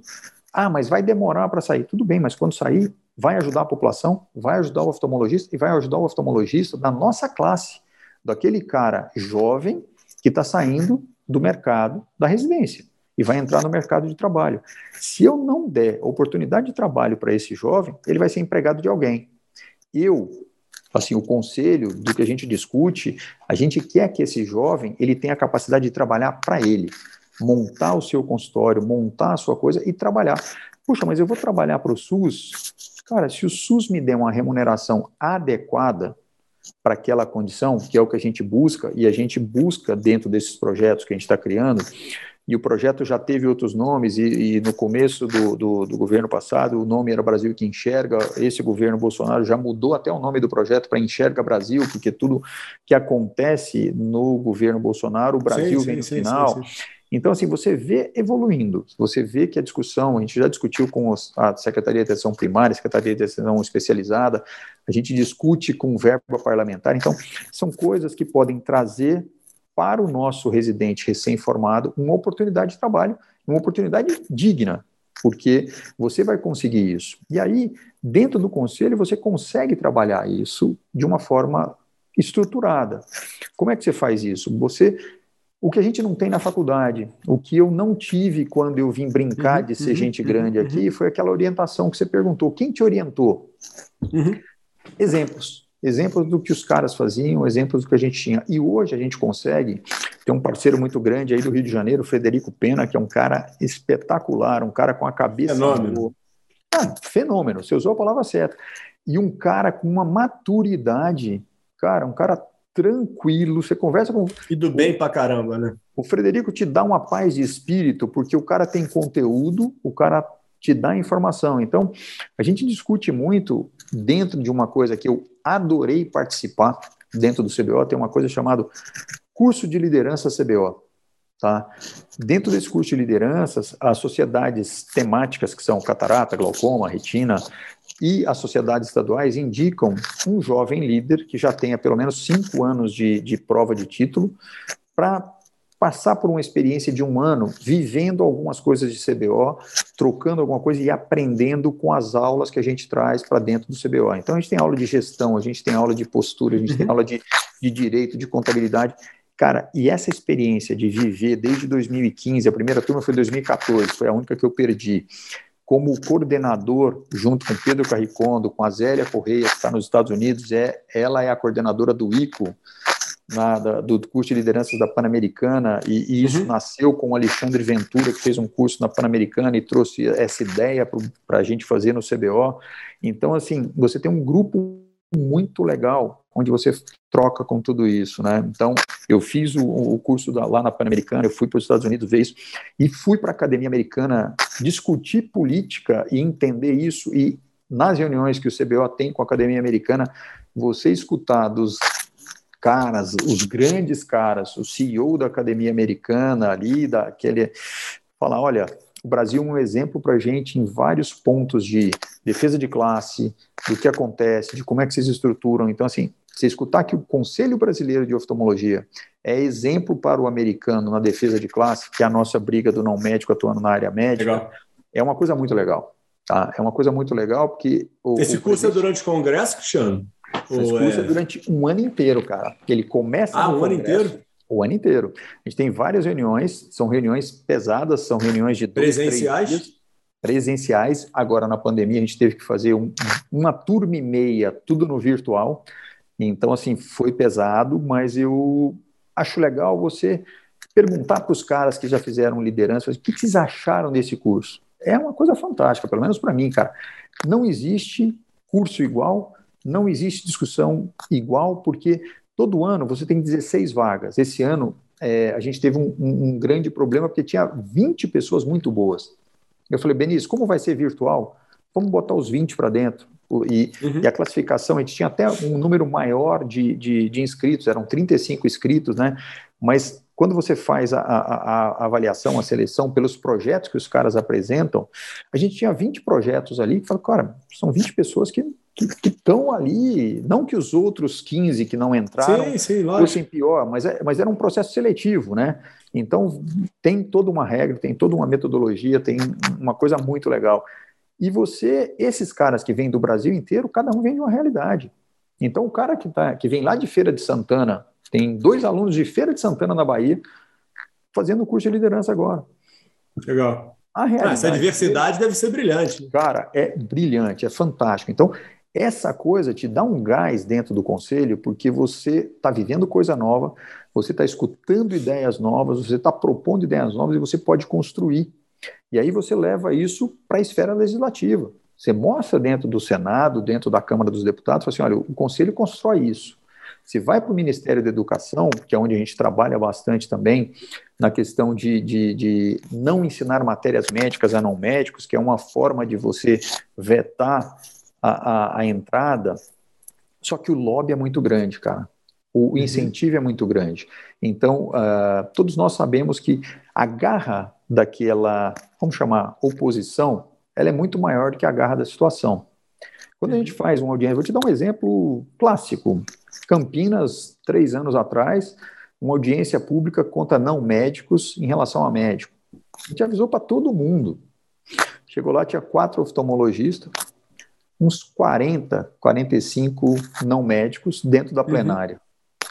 cara, a gente já está, mas ninguém parou o seu consultório, ninguém se dedicou para ir ali. Não é, não é crítica, não é nada disso, mas assim, a gente precisa entender o sistema. Talvez os colegas julgassem que isso não era importante, porque a gente tinha uma coisa maior que estava rolando em Brasília, que estava acontecendo, que era a DPF 131, que averbou o ato médico e a prescrição e conferiu o que a gente já tem nos decretos de 32 e 34 como médico oftalmologista, o único profissional habilitado à prescrição de óculos. Só que isso foi de 2007 até o ano passado. Né? Imagina só, correndo na Justiça, Supremo, eu, o Otaiano, eu e o Homero, enquanto o Homero presidente, enquanto o Otaiano presidente, fomos para o Supremo Tribunal Federal algumas vezes. Eu fui seis vezes para o Supremo, porque a pauta ia ser julgada. Aí você chega no Supremo, puxa, passa a tarde inteira no Supremo, não, não deu tempo, volta depois. Então, assim, esse laço, esse trabalho é muito grande. Aí, de repente, com uma assessoria parlamentar que a gente tem, você monitora quais os projetos de lei, o que está acontecendo, como é que está isso. Puxa, é a hora de eu apertar para voltar para a pauta? Puxa, o cenário não está legal. Então, recua um pouquinho, tira o pé. Quando o cara for pautar, fala, olha, não está legal. Não é hora de pautar isso no Supremo agora. Então, vamos lá. Aí o advogado pede, fala, olha, não, eu preciso de mais tempo para alguma coisa. Você pede vista, faz aquilo. Então, esse jogo estratégico que não dá para você abrir para a classe inteira, ele é muito importante, ele acontece diuturnamente. Todo dia a gente recebe e-mails da assessoria parlamentar mostrando, olha, entrou um projeto de lei aqui. Ó, cuidado, porque pode ter um apinçamento nesse projeto de lei que pode prejudicar tal parte na medicina, tal parte na oftalmologia. Então você não vê só oftalmologia. Porque quando você tem um projeto de lei falando de órtese e prótese em qualquer área, pode dar muito problema no oftalmo, pode dar muito problema na ortopedia, então você tem que trabalhar tudo isso. Dentro da AMB, que é a Associação Médica Brasileira, é, você tem 54 especialidades. Agora a gente teve uma eleição do Conselho Consultivo da AMB. E as especialidades votam nas especialidades, para que você crie um grupo de especialidades eleitas para que você seja do Conselho Consultivo da AMB. Oftalmologia é uma pequena, todos nós, quando fazia residência, todo mundo fala, ah, putz, você não é médico, não, você está ali no melhorou, piorou, não sei o quê. Uhum. Aquele negócio, oftalmologia é área de subespecialidade. A oftalmologia recebeu, pelo trabalho que tem ao longo dos anos, 42 votos dos 54. Imagina o que é isso de representação com os colegas. E isso vem, cara, de um trabalho que a gente faz o tempo inteiro, né? Com aquele trabalho, um exemplo que eu te dei do Ronaldo Caiado lá em 2017, onde a gente chamou a nefro, chamou a endócrino, chamou a vascular, falou: ó, vem para cá que eu tô com um uhum. negócio legal. Vamos mostrar, você mostra o seu pé diabético, você mostra o seu rim, você mostra isso e eu vou mostrar o olho. Nós vamos construir o paciente como um todo e vamos apresentar esse projeto de lei. Então, essa interação que a oftalmologia faz é muito legal. A gente fez uh, alguns projetos aí, desculpa falar demais aqui, é, por exemplo, 24 horas do diabetes do ano passado, no meio de uma pandemia, 24 horas do glaucoma esse ano, também no meio da pandemia, porque a gente tem muita é, tradição com mutirões presenciais. E aí, uhum. no meio de uma pandemia, no ano de 2020, como é que nós vamos fazer? Me liga o Rafael, um cara fantástico também de Itabuna, na Bahia, um cara que mudou a realidade da cidade do município dele com um projeto de cuidado de retinopatia diabética. Ele mudou o índice dele de, de cuidado com a saúde, porque ele fez um movimento. Esse cara, depois, eu acho que vale a pena você é, descobrir um pouco. escrever isso mesmo. É, legal. Eu te, mando, eu te mando, porque assim, ele mudou a região. Ele conseguiu conscientizar o prefeito, ele conseguiu conscientizar toda aquela região ali que ele tinha que fazer isso e envolveu cardiologia, envolveu a enfermeira no pé diabético e mudou aquilo. E o Rafael me ligou um domingo, cara, falou assim, Cachetá, eu já fui para o mutirão dele, trabalhar no, no mutirão ali como, uhum. como voluntário, como vários outros colegas vão, porque admiram o trabalho que o cara faz. É, é uma coisa de louco. Ele virou, Cacheta, puta, não vai dar para fazer o mutirão esse ano. Aí era um domingo de manhã, eu falei, Baiano, você deve estar tá bem deprimido mesmo, né? Um baiano me ligar às sete da manhã de domingo, cara, puta, eu nem dormi porque é uma coisa que eu gosto, não vai dar. Aí a gente ficou conversando, de repente eu virei para falar, ô, ô Rafa, você topa ser meu Renato Aragão? Aí eu falei, o que, que você está pensando, maluco? Eu falei, não, cara, vamos fazer um mutirão virtual, igual tem lá, Criança Esperança, aqueles negócios. Vamos tocar isso aqui, fazer um negócio. Eu falei, você está maluco, não vai dar certo, não. Eu falei, cara, a gente não vai atender a população, a gente vai trazer informação para a população. E aí, uhum. naquela brincadeira, cara, a gente começou a desenhar isso e aí a gente ia ter o primeiro congresso virtual do CBO, né, que foi o maior congresso da América Latina. A gente teve mais de 6.400 pessoas, colegas, com interação muito grande, uma audiência legal, 15 salas simultâneas. Para desenhar e fazer esse congresso, eu fui parar no hospital porque eu travei a coluna de tanto estresse. Eu falei, caraca, meu, a gente virou um congresso, parou tudo, vamos fazer isso, e foi um, uma adrenalina fodida. Fiquei três dias no hospital, fazendo reunião do hospital, e era engraçado porque eu estava tomando morfina no hospital. Os caras falaram assim: não, agora não dá para conversar com você, não, que você não está ligando o Lé com o CRE. A gente faz depois. Então, mas o congresso foi fantástico. E aí eu falei pro Rafa, falei, Rafa, agora que eu já estruturei o congresso, cara, de setembro para novembro, pô, dá para a gente estruturar um mutirão. Uhum. E aí foi. E durante o congresso, isso foi pré-congresso, foi em agosto, é, a gente falou: olha, a gente chama o pessoal para trabalhar com a gente durante o congresso, vê que os caras topam. E, cara, todo mundo abraçou a ideia. Na hora que chegou no grupo da Retina que fazia os mutirões, falou assim: olha, você está com a ideia maluca de fazer isso, isso.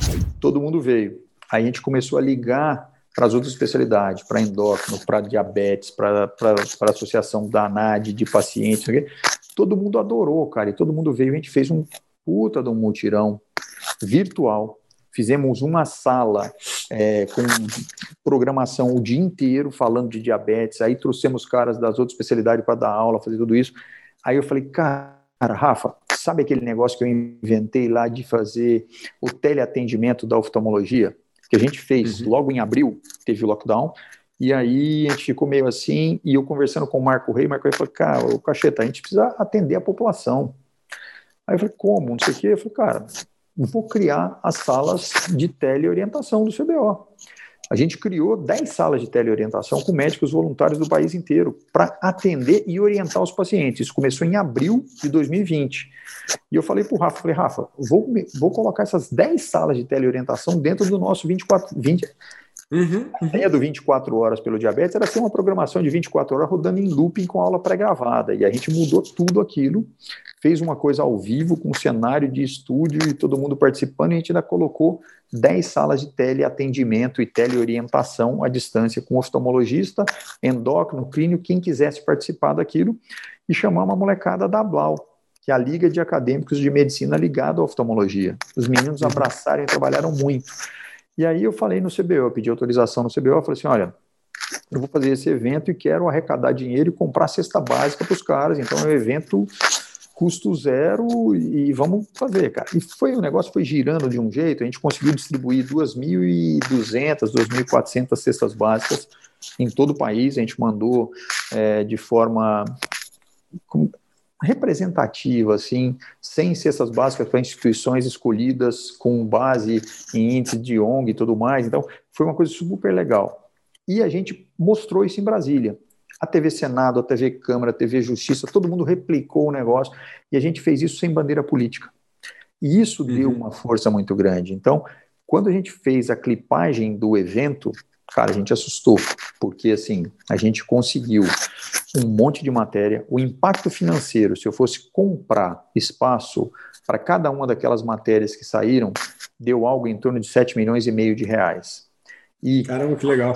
Não, é muito legal porque aí vem a clipagem. A clipagem é o que os caras fazem, assim, olha, saiu uma matéria no Jornal Nacional, o Ibope do Jornal Nacional nessa hora, você tem, sei lá, 100 mil pessoas assistindo, o Jornal da Record tem tantos.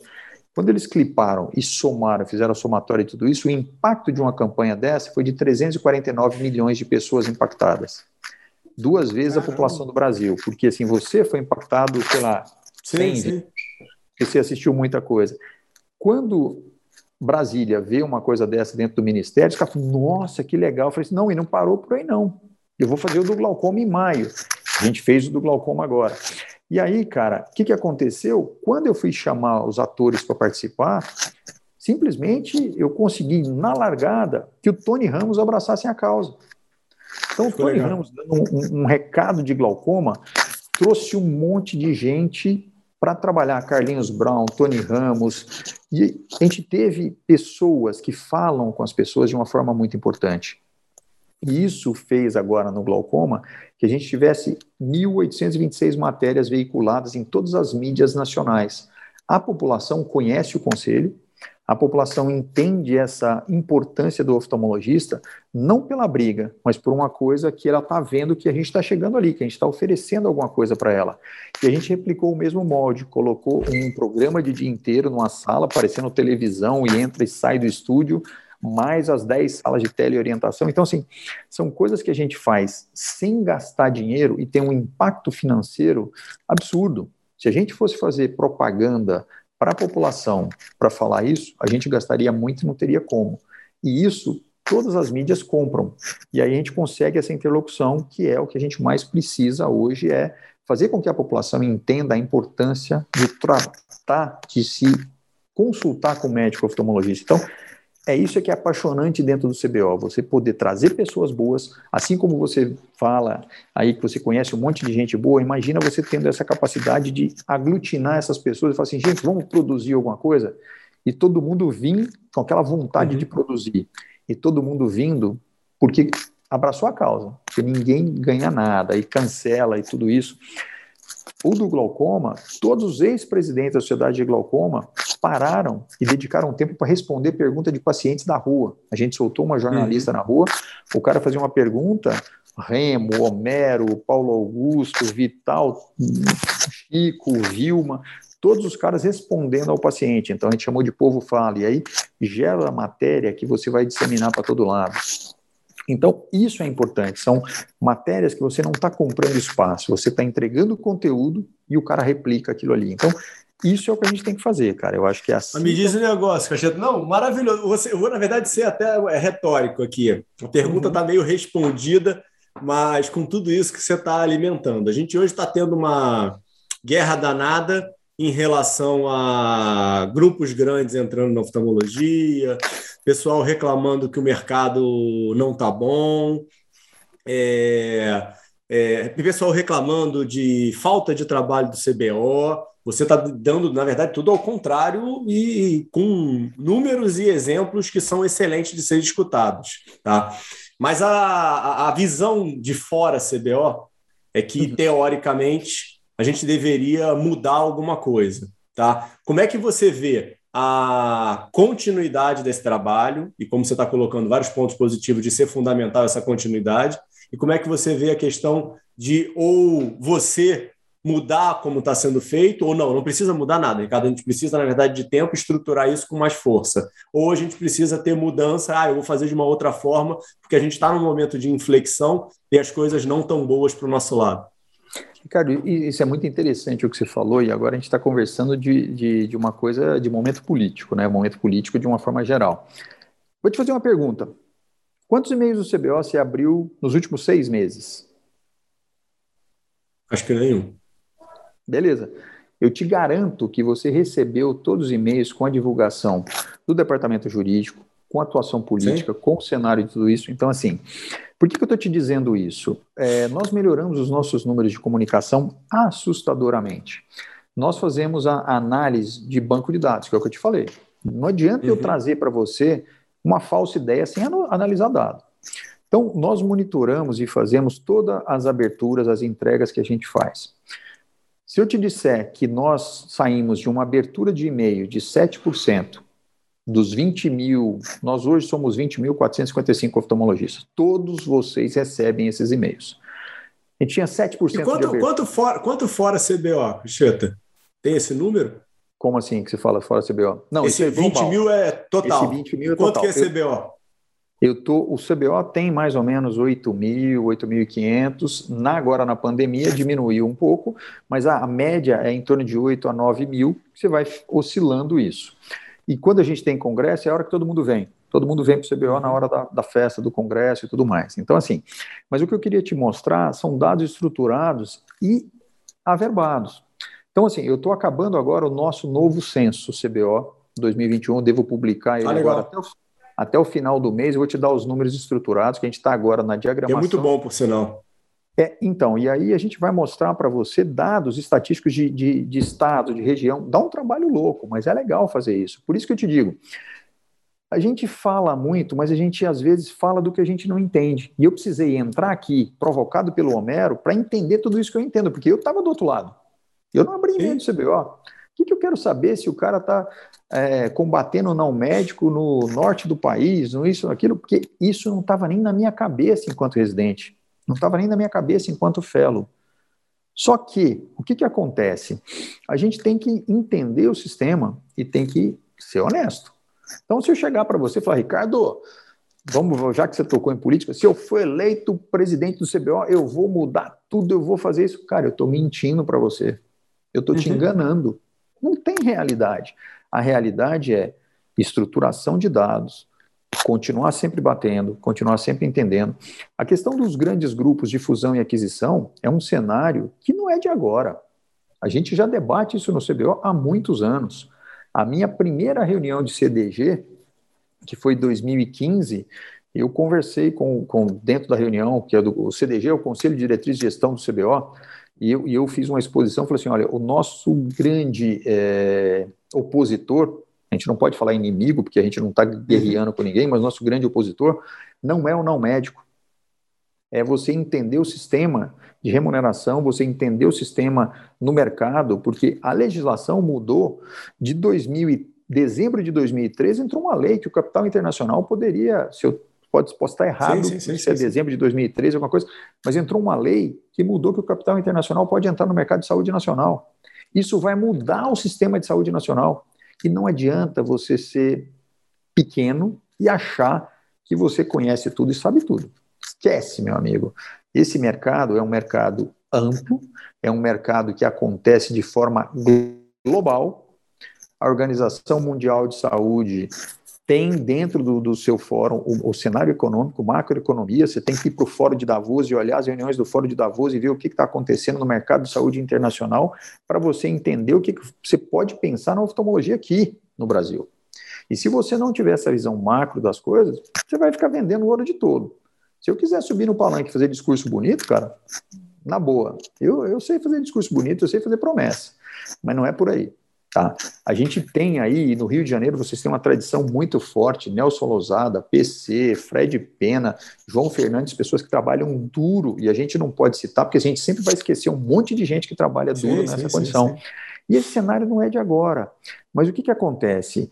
Por mais que você trabalhe nesse cenário, é difícil você apresentar o resultado de forma imediata, como o colega quer. Quando o colega te liga para fechar um, um, um, local onde tem um não médico trabalhando, ele quer que você mande a polícia lá e feche. Ok, perfeito. Vou te dar um exemplo. O CREMERGE do Rio de Janeiro atua e atua muito. Conversei, fiz uma denúncia, conversei com o Joel do CREMERGE, fizemos uma coisa, está tendo uma carreta em volta redonda. Pô, a gente foi lá para tentar ver como é que isso não acontecia. Está tudo estruturado, está tudo dentro da lei. Como é que você vai trabalhar aquilo ali? É lógico que ninguém quer uma carreta lá fazendo cirurgia de catarata ou fazendo captação de cirurgia de catarata. Então, estou te dando o dado real, que as pessoas não sabem o que acontece. Que o CBO está ali, que o CBO foi junto com o CREMED, que o, que o colega conselheiro do CBO, o Joel, que é oftalmologista, trabalhou, fez. Você tem que chegar ali e entender por que, que aquele prefeito fez aquilo, você tem que trabalhar com tudo.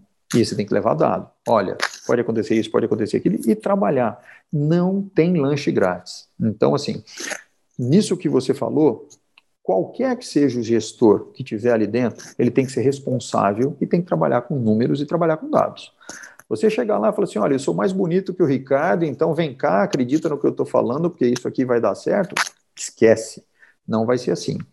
É, falei com o Fred, a gente vem conversando e amadurecendo essa ideia há muito tempo. O Fred Pena, ele virou e falou: Fred, vamos. A gente prometeu, o CBO tem, tem suas regras, a gente tem uma convenção no começo do ano, onde a gente traz todos os presidentes dos estados, traz todos os presidentes uhum. das temáticas, traz o pessoal do CDG, traz o grupo de lideranças desses jovens líderes, para a gente debater as ideias de projetos que acontecem. E lá em janeiro, eu com, combinei com o Fred, a gente propôs o primeiro simpósio de mercado de trabalho do CBO com a SBAL, que é a, administração em oftalmologia, e eu falei, Fred, mas assim, a gente tem que fazer aquilo que a gente acredita. que é trazer para dentro desse primeiro simpósio, não oftalmologista para falar, pessoas uhum. de fora do mercado de outras áreas. Então a gente teve, trouxe pessoas que era do Banco Mundial, que trabalhava com a área de saúde no Banco Mundial, trouxe pessoas que fizeram pós-graduação na Inglaterra, tudo em gestão de saúde. A gente trouxe para dentro disso representantes da FENA Saúde, que é quem trabalha com as operadoras de saúde. Uhum, a gente trouxe representante da ANAP, dos hospitais privados, coisa que o nosso oftalmologista não conhece, que o nosso uhum. oftalmologista não sabe quem é. A gente trouxe o cara da saúde suplementar para falar, a gente trouxe o cara da ANS para falar. E hoje a gente tem uma representatividade e traz esses caras porque os caras começam a respeitar mais a gente. Respeitar porque a gente está chegando. Eu não estou brigando, como alguns colegas dizem, ah, não, mas eu tenho que brigar para pagar o retorno da consulta para o paciente que volta antes de um mês. Uhum, Cara, uhum, desculpa, uhum. esse não é o papel do conselho. O papel do conselho é brigar sim, mas por coisas factíveis e trabalhar com isso. Porque muitas vezes a gente pensa no micro e não vê o macro. E esse macro é complicado. Né? Então, eu estou pensando no meu mundinho de consultório. O que, que é bom para mim no meu consultório pode não ser bom para você. Quando você tem uma visão global e você dialoga com esses caras, você abre a sua cabeça como um todo. O cara vai falar assim: olha, cara, entenda a saúde como um todo. Entenda o que você representa dentro dessa engrenagem. Entenda como é que essa engrenagem gira. Porque se você não entender isso, você não vai conseguir fazer nada. Legal a gente aprende. Então, derivado nisso, na proposta que eu e Fred fizemos com o Benis no começo do ano, foi criar um primeiro simpósio de mercado de trabalho. Desse simpósio, a gente ia derivar uma coisa que a gente estruturou agora e está acontecendo agora, que é o escritório de valor CBO. O que é um escritório de valor? A gente tem dentro do CBO alguns colegas oftalmologistas que trabalham muito com gestão e a gente trouxe pessoas de fora da oftalmologia para dialogar. Então a gente está trabalhando na entrega de valor dentro da nossa área. Aí você fala assim, Cacheta, mas isso é impossível. Como é que você vai fazer entregar valor e, e, como é que você vai analisar banco de dados? Como é que você vai fazer isso? A gente tem que começar, Ricardo. A Academia Americana, há 20 anos atrás, lançou o programa deles, que é o IRIS, onde eles pegam dados de prontuários, tabu, é, é, tabulam aquilo ali, entregam resultado, desfecho e mostram, e vão mostrar por que, que o Ricardo tem que ganhar mais. Ricardo tem que ganhar mais porque o desfecho do Ricardo e, e, a resposta do Ricardo é muito melhor. E aí você fala assim: ah, mas no Brasil isso não vai acontecer. Tem que acontecer. Porque se eu não chegar para aquela operadora. Vai. Não, vai porque isso está sendo estruturado. Só que não adianta eu chegar e soltar isso para a galera antes da hora. Porque todo mundo vai falar, não, mas como isso, aquilo? Tudo bem, nós estamos trabalhando com empresas sérias e com pessoas sérias. Na análise de tudo isso. E aí, o que, que a gente falou? Falei, olha, uh, e a gente contratou pelo CBO uma empresa chamada 2IM, que está muito ligada no Ibraves. Então, é legal quem quiser entrar no site. O Bicalaf, né? A, Bicalaf, é isso aí, você já conhece é. a Bicalaf. A Bicalaf é um cara super respeitado. A, a, a 2IM, hoje, ela cuida de 35% dos hospitais privados, tá? Com gestão, com entrega de resultados, com análise de dados, tudo isso, a gente trouxe esses caras para dentro do CBO. Falei assim, cara, eu preciso fazer uma gestão Legal. de dados inteligente, eu preciso trabalhar com isso. E aí a gente falou assim, oh, mas eu quero expandir, eu preciso formar colegas. Então, a partir de agora, a gente vai lançar agora, em breve, vocês vão ver aí, a gente vai ter um curso, um EAD, de seis módulos, conhecendo o que, que é a medicina baseada em valor, como é que funciona isso, para que quem quiser entenda um pouco mais. Isso vai ser gratuito para todo legal. mundo, porque essa é a forma que a gente consegue dialogar. Se eu sentar numa mesa de discussão com alguns colegas e começar a falar, muitas vezes o cara não vai, não vai entender o que a gente está falando. Então, quando, quando eu liguei para o Benício e falei, Benício, eu sonhei com um negócio aqui, eu acho que para a gente turbinar a nossa audiência pública, cara, eu vou lançar um abaixo assinado. Eu falei assim, puxa, mas será? Cara, o não a gente já tem. Vamos pegar uhum. dentro da lei o que, que pode ser feito, o que, que não pode. Cara, em um mês eram 14.223 assinaturas. Fantástico. Tá? Então, isso deu uma causa. E aí, eu falei, bom, agora eu preciso. E vários colegas me ligaram e falaram assim: Ô, Cacheta, o que, que é captation? O que, que, é, que, que é isso? O que é aquilo? Sim, sim. Porque a gente aprendeu no banco da escola que eu tenho que abrir meu consultório, trabalhar, trabalhar, trabalhar e voltar para casa sim. e voltar feliz. Tá? E o colega acha que se ele fizer uma agenda cheia, fizer tudo isso, ele está ótimo.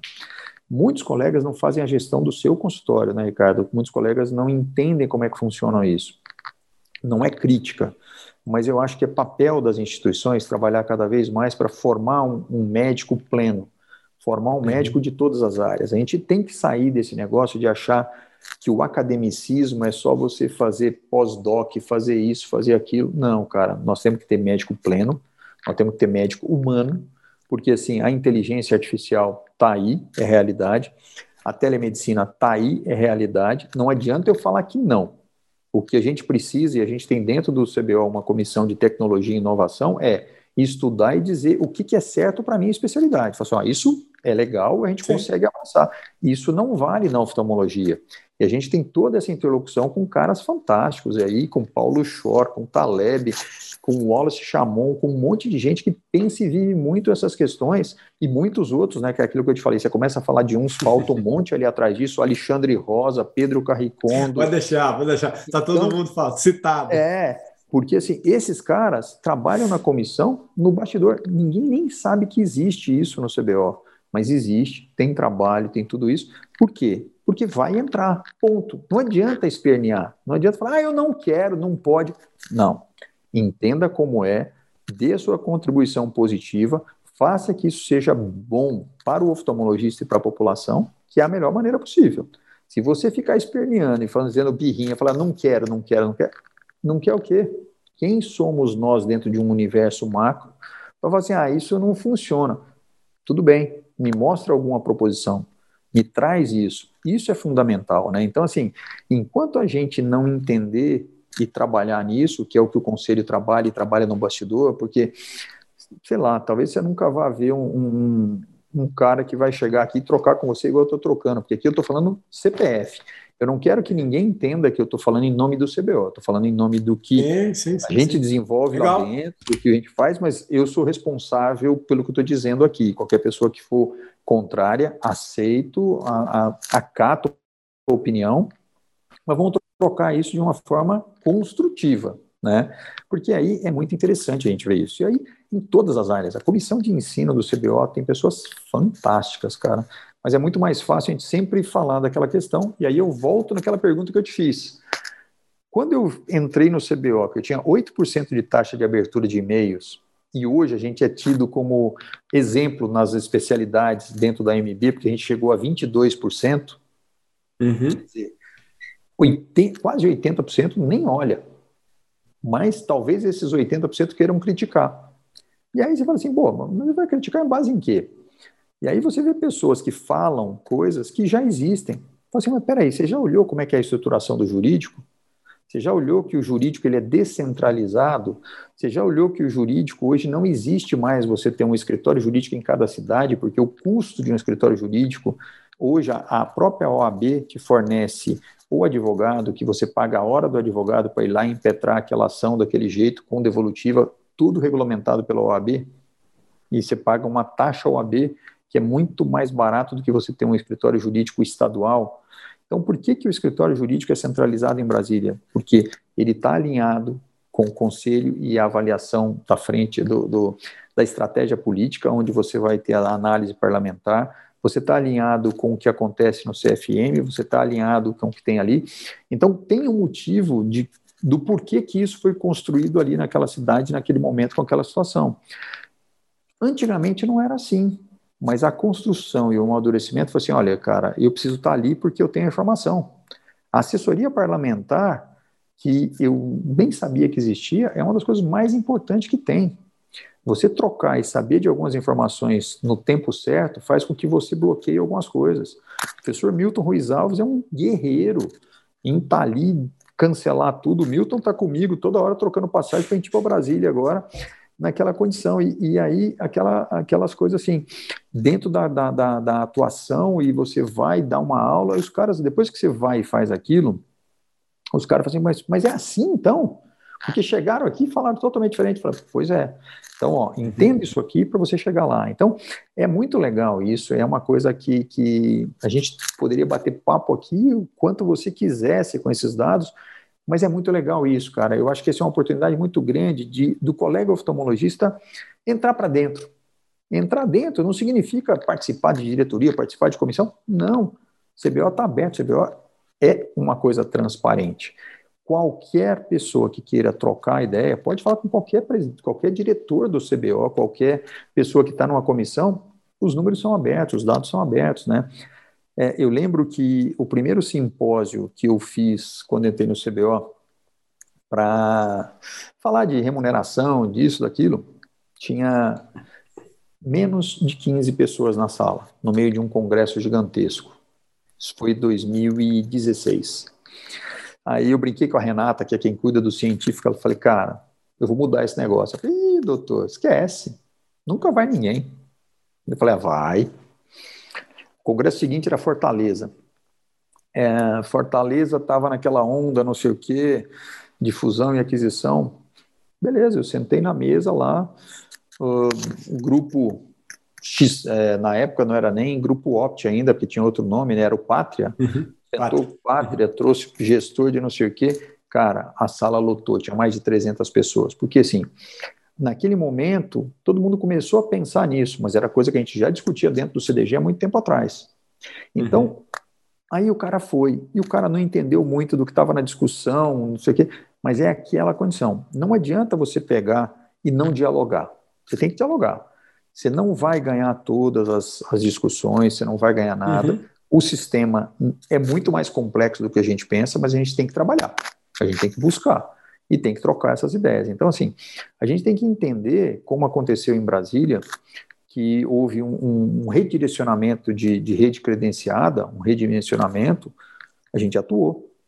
A gente chegou na Sociedade de Brasília, a Sociedade de Brasília chegou no CBO, a gente pegou o jurídico do CBO, a gente foi no CAD, a gente conversou com um monte de gente, a gente fez uma movimentação.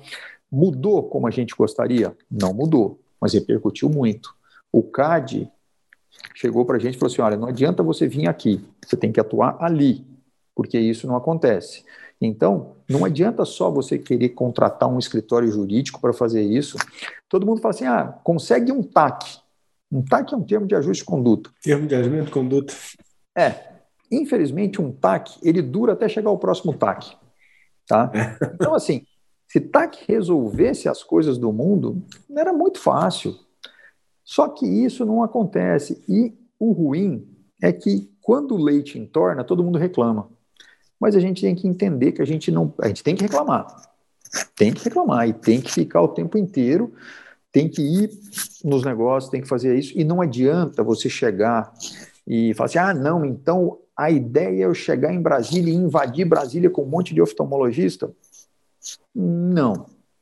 A ideia é você invadir Brasília com um monte de dado estruturado, com um monte de ideias propositivas, com um monte de ações organizadas. Se eu só chegar com a coisa totalmente dispara, não vai adiantar nada. Ninguém te olha vai achar que é uma briga de classe, que é uma briga disso. Não é briga de classe. É uma briga. Faz sentido. É, é uma briga onde a gente tem que mostrar que quem sai perdendo é a população. E se eu chegar falando que quem está perdendo é o médico, eu já perdi a briga antes de começar. E a verdade é essa. Tem que ser bom para todos os lados. O jogo não pode ser só vem a nós. O jogo tem que Perfeito. ser vem a nós e ao vosso reino. Então você tem que estruturar a política de gestão. Você tem que entender o sistema, você tem que usar as regras do sistema para que favoreçam a sua classe. E não é nenhum demérito falar que nós temos que defender a classe. Temos que defender a classe sim. Uhum. A gente precisa defender isso. Agora, a gente não defende classe com discurso bonito, cara. A gente defende a classe estruturando dado, entregando condição e propondo alguma coisa. Se você não propuser nada e a proposta, todo mundo fazer, ah, não, mas então vamos criar um sistema assim, assim, assado. Vai adiantar nada. Não vai adiantar nada se isso não parar de pé. Eu posso te. Se você quiser, ah, beleza, vamos, vamos brincar assim, vamos ser político, vamos subir uhum. no palanque e fazer discurso bonito. Te vendo uns três, quatro projetos aqui agora. Estruturáveis? Não, mas eu te vendo. E faço você acreditar que ele para de pé. Só que a hora que você for pegar no micro daquela estrutura, fala, puxa, você esqueceu de pôr uma pecinha aqui, ó. Essa pecinha é igual aquele joguinho que você está empilhando pedrinha. Se você não colocar essa pecinha, o projeto vai assim, ó, caiu. Por quê? Porque quando chegar na parte técnica de estruturação, se você não colocou o tijolo do alicerce, da base, uhum, ele não uhum. se sustenta. E quando você chega no legislativo, no executivo e no judiciário, eles são técnicos. Então, quando eu vou discutir sobre dispensação de colírio para glaucoma no Ministério da Saúde, eu tenho além da tripartite, eu tenho toda a parte de embasamento técnico que tem que estar estruturada. E isso, o, os grupos de trabalho dentro do Ministério é que te dão esse lastro para você entender: puxa, eu não pensei nisso, puxa, eu pensei naquilo. Então, a gente tem que entender o sistema de saúde como um todo. E o sistema de saúde ele tem que voltar para o oftalmologista como uma coisa boa para o oftalmologista. Tem que ser honesto, a gente tem que ter real, a gente tem que valorizar o oftalmologista e valorizar cada vez mais o jovem residente que está saindo da residência médica. Não adianta eu acreditar, Ricardo, quando a gente começou a fazer medicina, nós tínhamos cento e poucas faculdades de medicina. Hoje, a realidade do país é que são mais de 300. Então, vai parar de formar médico? Não. Nós temos um problema muito grande que é o médico fora do país. Ele vai parar de vir para cá? Também não. Como é que eu vou me diferenciar desse cara, desse volume, com qualidade? Com qualidade, onde, querendo ou não, pode ser jargão, pode ser o que for, mas a oftalmologia ela é diferenciada. A residência médica de oftalmologia, onde você faz e tem a estruturação, você se diferencia dos outros. E com esse diferenciamento é onde você vai conseguir o seu espaço. Se você for mais um, já era. Você tem que ser um e não mais um. E quando eu falo que você tem que ser um, você não tem que ser o livre docente. Não. Você tem que ser o médico que vai ter uma oportunidade de abrir o seu negócio, o seu consultório, exercer uma oftalmologia de forma digna e ética. Porque aí você volta. E aí cai naqueles projetos que a gente está batalhando desde lá de 2016, 2017, dentro do Ministério, uhum. que é de oportunidade.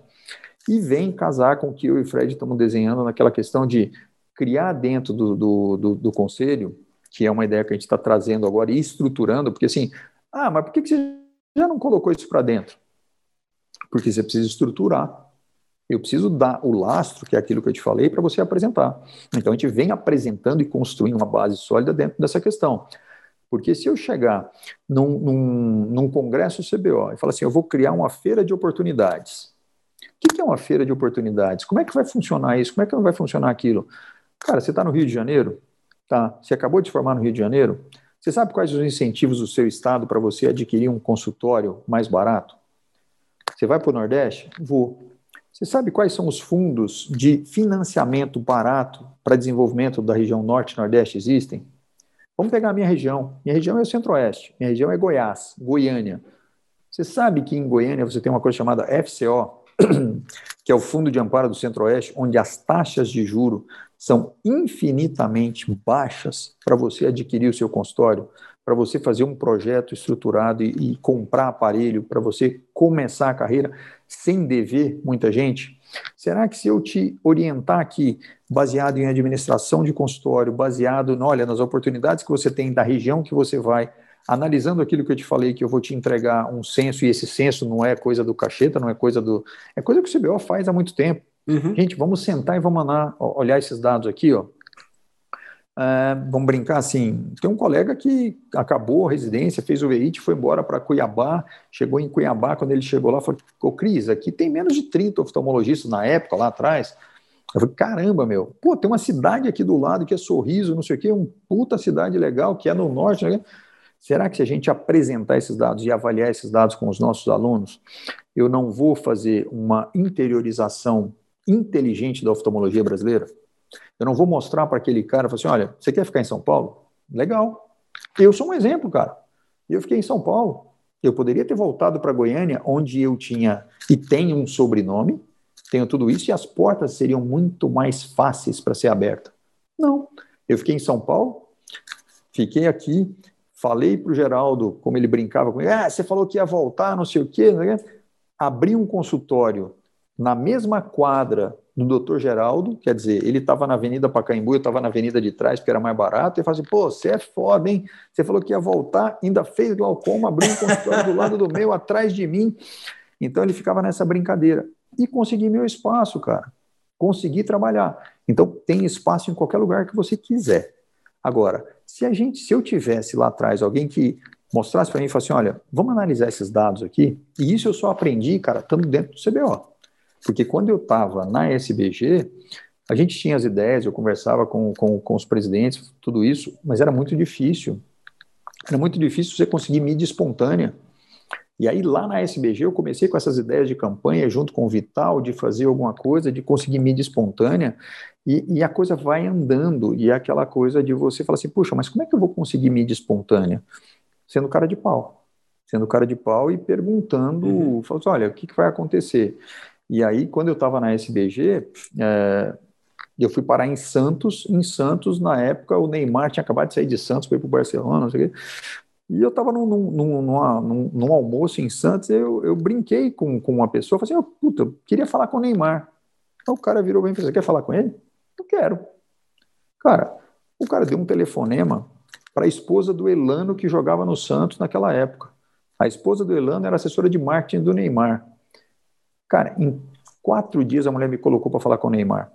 A gente estava fazendo uma ação da SBG que a gente começou com várias ações a cada ano na SBG, trazendo mídia espontânea. E aí ia ter Copa do Mundo, ia ter não sei o quê. A gente entrou com entre campo com contra o glaucoma. Uhum. Ela me colocou para falar com o Neymar no dia 5 de fevereiro, que é aniversário do Neymar, que eu nem sabia, porque a hora que eu liguei ela, a, a, a Bia falou assim: ah, me liga aqui, não sei o quê. A hora que eu liguei para ela, ela falou: Puta, eu marquei uma reunião com você, mas eu tô aqui em Barcelona, tô na Espanha. Tô, ah, o Neymar tá aqui do lado, já fala com ele.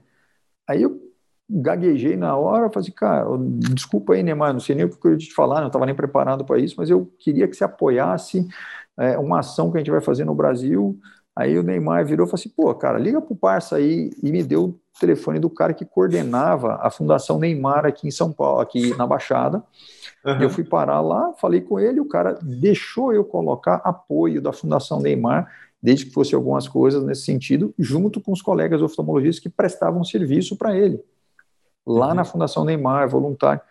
Cara, isso alavancou a, a, a mídia espontânea da sociedade falando do Sim. A gente conseguiu iluminar o Cristo, que agora é fácil, né? Porque agora é só pagar, né? Naquela época não era.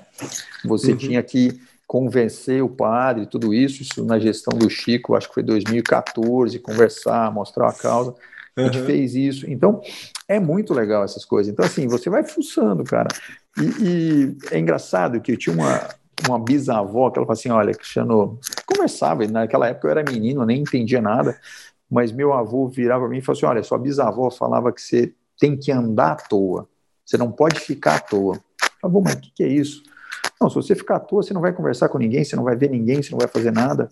Agora, quando você está andando à toa, cara, você está olhando para tudo quanto é lado, está vendo o que está acontecendo, e meu avô era um cara à frente do seu tempo, porque meu avô fez segundo grau, virou prefeito da cidade do interior, virou isso, virou isso, virou senador, tá? Então, era aquele negócio que você fala assim, cara, como um cara desse vira tudo isso e, e vai? Não, andando à toa vendo, conversando, fazendo referência do que você faz, do que você não faz. Então, eu acho que é muito disso. Eu sou meio inquieto nessa questão, assim, eu não consigo ficar quieto, cara. Eu não consigo parar numa coisa e ficar só naquilo. Então, o, o, o pessoal fala, cara, mas você está com 10 projetos ao mesmo tempo. Eu falei, tudo bem, mas nós vamos entregar. Agora, vamos lá, vamos fazer. E, e, isso é o que motiva, isso é que é legal. Ah, então... Ah, você, você é o rei da oratória, né? Poxa, eu nunca tinha tido a oportunidade de conversar com você e impressionante, né? Como é que, como é que vai fácil o papo? Vai... Não, cara, Pô, mas parabéns, assim, cara. a gente está falando de uma coisa que é a realidade. Então é fácil você bater papo do que está acontecendo, do que vai acontecer. Então, eu acho que é muito legal quando o papo flui assim, cara. Então, isso é não, é muito legal, bom. bacana. Não, foi ótimo. Cristiano, não vou nem fazer um desfecho com você, entendeu? A gente, tô, tô, tô, tô em pânico aqui. Caraca, nós liberar que você tem mais reunião. Nossa, é. Não, eu, eu, tenho que te liberar que você tem reunião, pô. Tô aqui em pânico aqui. Agora que eu adorando. Aqui, são oito horas. Tô adorando. Exatamente, pô. Então, é. Pô, te agradecer aí pra caramba. Sucesso aí é, no, no processo eleitoral, que toda a decisão aí seja tomada da melhor forma possível, tá? Estamos é, na torcida para vocês continuarem aí representando a gente como vocês vem representando. Tomara Deus que a gente consiga aí ter um momento melhor aí dentro da saúde, da saúde ocular aí nos próximos anos faz aí tuas considerações finais só para a gente fechar e vou, vou, vou, vou, vou te pegar para falar de novo com você, hein, pô. Tem um monte de coisa para gente falar, hein, pô. Estou à disposição, a gente bate o papo, independente de processo eleitoral. acho que a função aqui não é essa. Eu acho que eleição é uma coisa democrática e muito legal. Isso precisa acontecer, precisa oxigenar, precisa ter isso. Mas, ó, estou à disposição para o que você quiser. A função aqui é a gente trazer a nossa oftalmologia, cara, trazer aquela coisa que nos fez apaixonar pela oftalmologia. E é isso que é legal, cara. Quanto mais apaixonado na ideia, quanto mais você gostar do que você faz, cara, você vai falar tranquilo, você vai fazer as coisas tranquilo. E o Benício vai me puxar a orelha agora, porque tem reunião com a SBRV agora, começando às oito. Eu nem vi que a gente ficou esse tempo todo aqui, cara. Era pra gente ter parado. Desculpa aí, eu falo demais. Pode me interromper e cortar quando você quiser, cara. Ah, maravilha. Obrigado, Cano. Um abração, cara. Sucesso. Obrigado, Ricardo. Um abraço aí. Tchau, galera. tchau. Até logo. Tchau.